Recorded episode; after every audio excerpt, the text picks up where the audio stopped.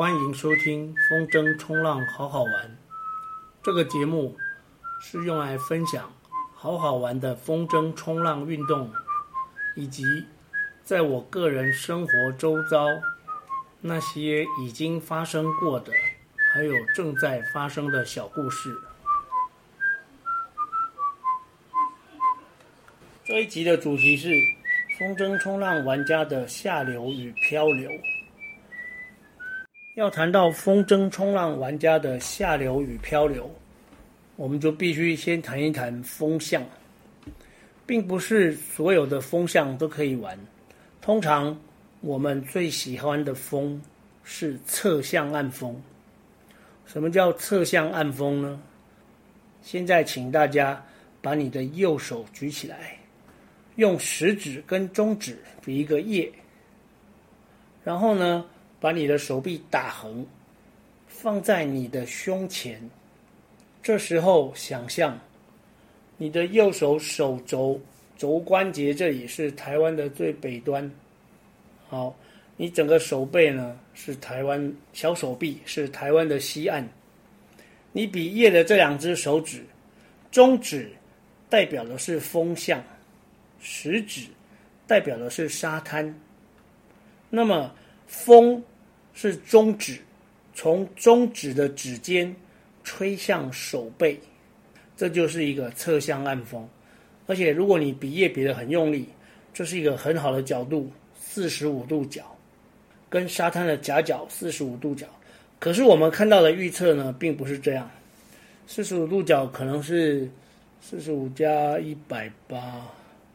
这样是两百二十五，可能是二二五、二三零之类的。这个，因为我们头顶上呢是零度哦，然后脚就是一百八，然后再转过来。OK，侧向岸风，这是我们最喜欢的风向，侧向岸风才可以玩。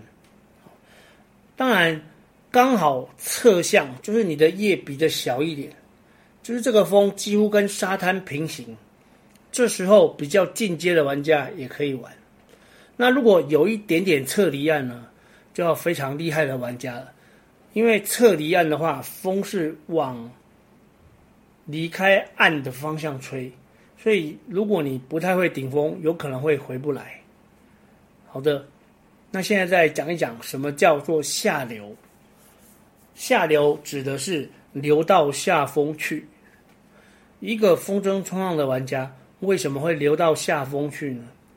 我们现在想象一个画面：A、B、C、D 四个点一字排开，然后风呢是从 A 的方向吹到 D 的方向。当然，这是一个侧向暗风，从 A 的方向吹到 D 的方向。你如果从 A、B 的 B 下水，哦，你从 B 下水出海，如果你不会顶风，出去。回来，你可能会回到 C 的位置，或是回到 D 的位置，因为风是从 A 往 D 的方向吹，这时候你就叫做下流。B 点出发，回来到 C 点叫做下流。B 点出发，回到 D 点叫做非常下流。下流没有关系，你只要上岸走沙滩，再走回 B 点，再下水。那么，如果有一天你练到从 B 点下水，然后可以顶回 B 点，这时候你就是会顶风。那如果你从 B 点下水，可以顶到 A 点呢，就是比下水的点更上面、更往上风处，这就是非常会顶风。为什么玩家会下流呢？通常有两种可能。第一种可能是风不够大。我曾经。在一个玩点，那一天其实我最大的风筝目前是十一米，哦，因为它是 North Neo 的筝，Neo 的筝号称向上跳一米，哦，这是杰森跟我讲，我那一天用十一米的 Neo，它照理说应该有十二米的力量，可是那一天的风呢，不到十六节，搞不好只有十节，所以我一下水就只能沿着沙滩往下跑。也就是说，只跑了一趟就流了一公里。那后来呢，是有好心的征友开车下去载我上来。好，第一种下流的原因呢，就是风不够，啊，第二种呢是本来风够，后来风消了。为什么会消风呢？其实不管你玩的是东北风、西南风、东南风，或是正南风，或是东风、西南偏西，不管哪一种风，它都有起风跟消风的时候。起风跟消风，一般来说都会有一些征兆。这些消风的征兆，通常是天气的改变，比方说出太阳、大晴天，突然乌云密布，开始打雷，这时候你就要往岸上跑，哦，因为天气改变，云的堆积会影响风。哦，再来，第二种可能要消风的征兆，就是你在航行的时候跑着跑着，结果发现，哎。怎么不太有力，速度变慢，或者是突然掉板，哦，或是摔，反正就是跑起来不太稳。这时候你就要注意，有可能是要消风了。当你感觉到消风的时候，不要怀疑，马上回岸，而且要跑大侧顺，大侧顺回岸。哦，什么是大侧顺？这个以后有机会跟大家说。就是用最快的速度呢回到岸上，即使你没有办法回到下水点，但是呢，在沙滩上啊，沙滩上走路，总有一天会走回你停车的地方，总有一天会走回你休息的地方。可是如果你在海上呢，就不那么一定，你来不及回头，你遇到消风的时候来不及回头，那么你有可能因为没风。就在海上吊针，然后你就开始漂流。这个漂流的状况，在风筝冲浪的玩家来说是非常普遍，啊，就是很常见。尤其是菜鸟，他们跑得很高兴，但是完全没有注意现在风要消了，风不够了，或者是本来其实风不太够，但是因为他在跑的时候呢，他画针画得蛮顺。他并没有觉得现在已经消风了。菜鸟玩家对于消风的这种状况感觉是比较不敏锐的，所以他不知道要消风了。那一旦他发觉风不够，风筝慢慢掉下来，而且他海上起针也起不来，这时候就只能漂流。我在还是菜鸟的时候，就是我学的第一年，二零一七，我也曾经在巴里的外海。漂流过一个半小时，当然后来是自己成功的游上来。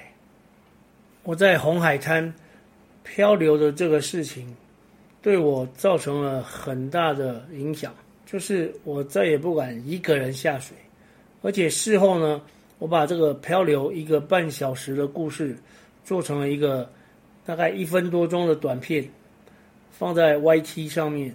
如果你用一个人下水，一个人下水这五个字去搜寻，应该会找到这支影片。那如果很不幸你在海上漂流了，怎么办呢？在海上漂流代表没有风可以起来。其实我还有另外一个漂流的经验，那一次呢也是在红海滩，当时呢是涨潮，涨潮。我在巴里的这一边漂到淡水河的另外一边，哦，从另外一边上岸。这个过程是这样子，我大概跟大家说一下这个故事。那一天呢，就是不太有风，但是硬要玩啊！我用十米的针，而且那支针是新针，所以刚开始用，好像第十次。啊，那时候我是跟另外一个玩家，哦，一共只有我们两个人。但是因为他体重比较轻，我呢大概是八十公斤，他可能也许只有六十，所以他跟我一样用十米，但是他可以跑，可是我跑不太动，哦，所以就是从 A 点开始，一直到 B、C、D 啊，可是我应该要在 D 就要上岸，可是后来大家知道淡水河口那边，如果巴黎这一头来不及上岸，就会过过到河边。然后刚好又没风，所以风筝就掉下来。好，那这时候呢，我的运气很好，因为涨潮，涨潮就是河口的水是从海海的方向往内河的方向流，所以我就往往淡水河斜的往淡水河对岸这样飘过去，啊，就这样飘着飘着，一边飘，其实我还一边想着要把风筝 relaunch 要起征，但实在真的风不够，所以呢。我的，我就一手抓着板子，啊，一手抓着把手，让风筝呢，它成一个碗状在水上，但是因为也刚好是因为涨潮，那个水流有一点急，所以呢，那个水流其实是带着我的风筝，风筝在带着我往对岸过去，所以我用把手呢，甚至还可以稍微的控制方向。这时候我看准了对岸，对岸有一家看起来像咖啡厅的店，然后那咖啡厅的外面呢，有一个很简单的可以让扇板，就是像那个有些简单弦外机的那种瑜伽的船上下岸的地方，不知道算不算是个小港口，反正我就对准了那个地方，哦，就空着扔过去，而且一边接近一边要收绳。记得这风筝的绳子是二十五公尺，我就一边在水里收绳，一边还要顾着板子，然后就这样慢慢的、慢慢的哦，让那个风筝带着我往那个方向移动。但是风筝其实它是充气的，它虽然会浮起来，但是它还是要避免去碰到尖锐的物品哦，比方说那个，哎，我认定的那个港口。那个小港口的地方，啊，它其实是水泥做的，而且有一些铁条在外面，我怕会戳到，所以我必须要在快接近的时候完成，然后再把风筝收起来，转向人先上拉筝上来，还有板子。这整个过程说起来简单，但其实是很费事。其实我慢慢接近那个小港口的时候，我想那应该真的是一家咖啡厅，因为我发现。有一些人开始趴在栏杆上，拿起手机往我这边拍，甚至路边，因为它很靠近大马路，甚至路边有一些骑单车的骑士，他们也停下来看，也把自己的手机拿出来拍。就是哎，奇怪，为什么河里面有一个人，就拖着一个很大的东西飘在水上，然后我上岸的时候，他们就咔嚓咔嚓一直在拍。可是后来。那几天我在脸书上搜寻什么淡水河漂流，或是不知道怎样，我都没有找到这一类的贴文，搞不好不知道贴到哪个社团去。啊，然后来最后的结果呢，是我上岸以后，就是人员无损伤，嗯，装备无损毁。后来拦了一部计程车，再坐回巴黎红海滩，我记得花了五百块。我应该是有多给那个司机，因为我全身湿湿的。我一直跟那个司机说：“对不起，对不起，我全身湿透。我刚刚从巴黎飘过来。”那个司机说：“哦，不要紧，不要紧，我载你过来，不要紧，不要紧，唔免啦，唔免啦。”可是我还是让他多说，他好像事实上只有四四百左右，可是我多给他。我身上当然没有带钱了，我是跟他说，我车就停在红海滩，请他载我过去啊，就是十三行博物馆外面啊。这就是我第二次漂流的故事。其实每个玩家都会有漂流的经验，这就像呢，人受一点小伤其实是好的哦，不要说伤得很严重，像有一点破皮啦，或者是有时候稍微严重要缝或是什么，这个小时候大家应该都有过啊。受一点小伤可以让你学会怎么照顾，还有怎么避免再受伤。如果保护的非常好，完全。完全都不会受伤，这样也不见得是好事。还有一种漂流的情况，是你玩到一半装备坏掉。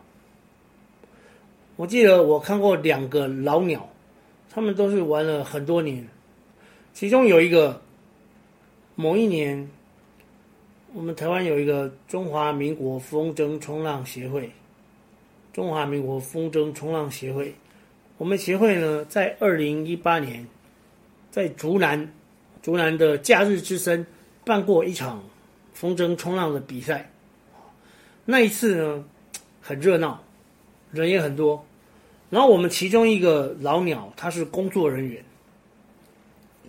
他那时候在跑的过程当中，他那一件风筝在空中整个裂开，应该是因为玩太久，据说用了超过五年，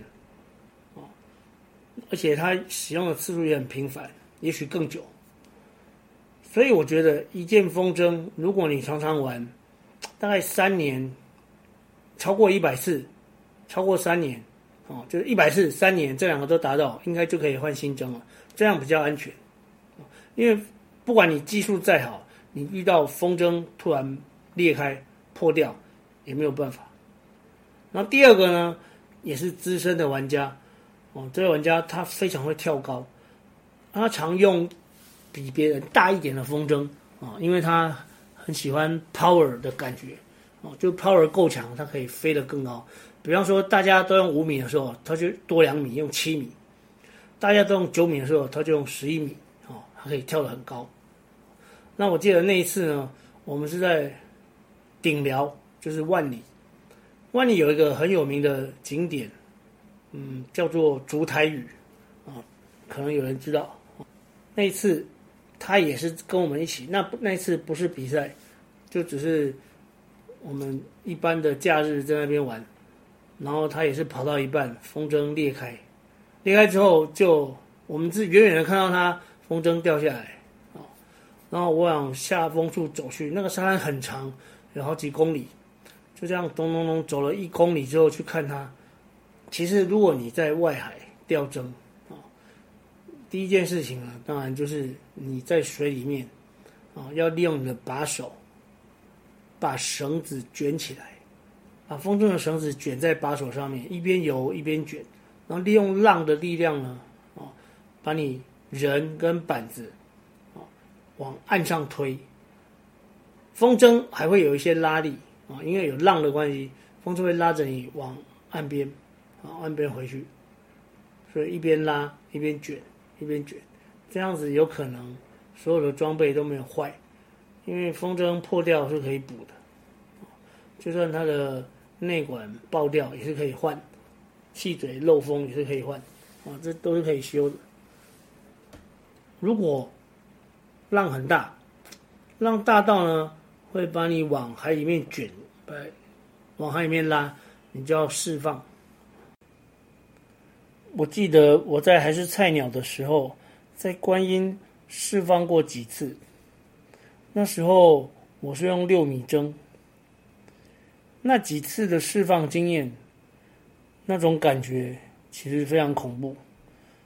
观音的冬天，风常常是三十节，三十节的风，其实应该用五米筝甚至四米筝，但是我最小的筝就是六米。因为菜，所以下盘不稳。那时候还是玩双向板。二零一八，我的下水次数可能只只有五十次左右。但是观音的大，观音的浪又大又密。我记得呢，我就是因为板头吃水，然后摔，掉板之后呢，风筝也跟着掉。风筝一掉，因为很密很急的浪就开始卷风筝，我的风筝马上被浪盖，而且在浪里面卷。风筝在浪里面卷的时候，有一个很大的拉力，因为腰挂是在腰上，我整个人就被拉在水里。我当然是立刻立刻闭气，但是我感觉我的头，我像一个炮弹在水里面冲。这种感觉应该是鱼雷吧，不是炮弹。我像一个鱼雷一样在水里面冲。当时我第一个反应就是这样下去会死，所以立刻就释放。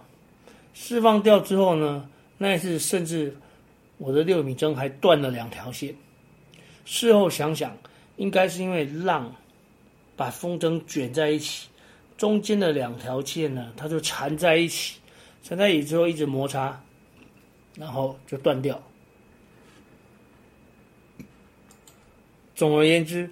玩风筝冲浪，装备可以救就救，装备如果不能救，至少要保住老命，因为装备可以再买，钱可以再赚，啊，但是命只有一条，安全第一。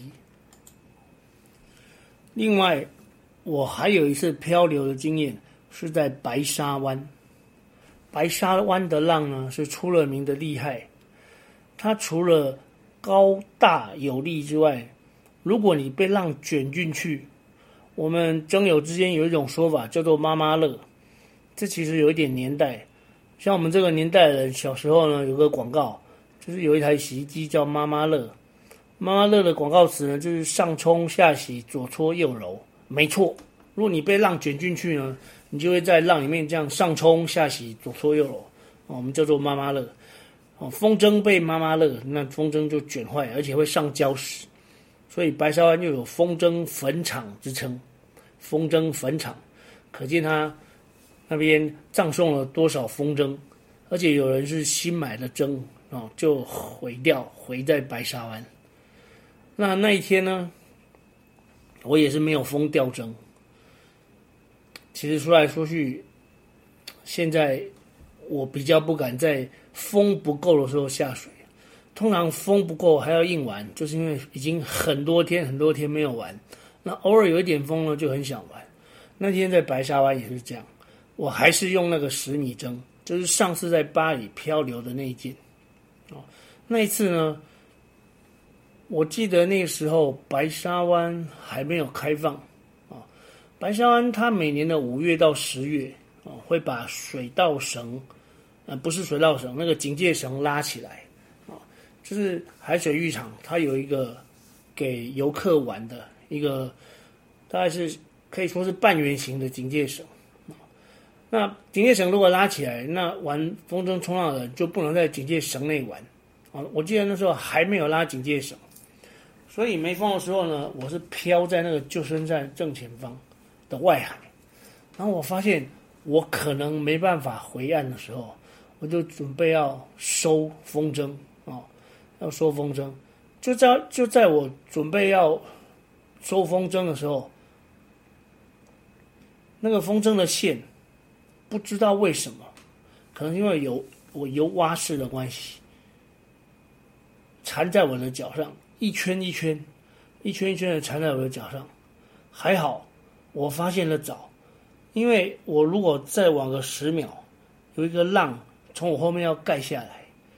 那个浪盖下来，其实不会拉我，但是它会拉风筝。它如果拉风筝，风筝就把我往前拖。往前拖之后呢，我的脚上是缠着绳子，所以那个时候我就赶快从挂钩衣抽出割线刀，把我脚上的缠到的绳子一条一条割断。割断之后，最后只好连把手也丢了，风筝也丢了，最后只保住了我的板子。然后后来就是。风筝好朋友，哦，帮我把风筝救回来，哦，所以那次我其实是损失了一个把手，那把手呢，大概是一万块，而且是新的把手，啊，这就是漂流，啊，但是保住命，损失器材没有关系。那今天这一集呢，就到这边告一段落。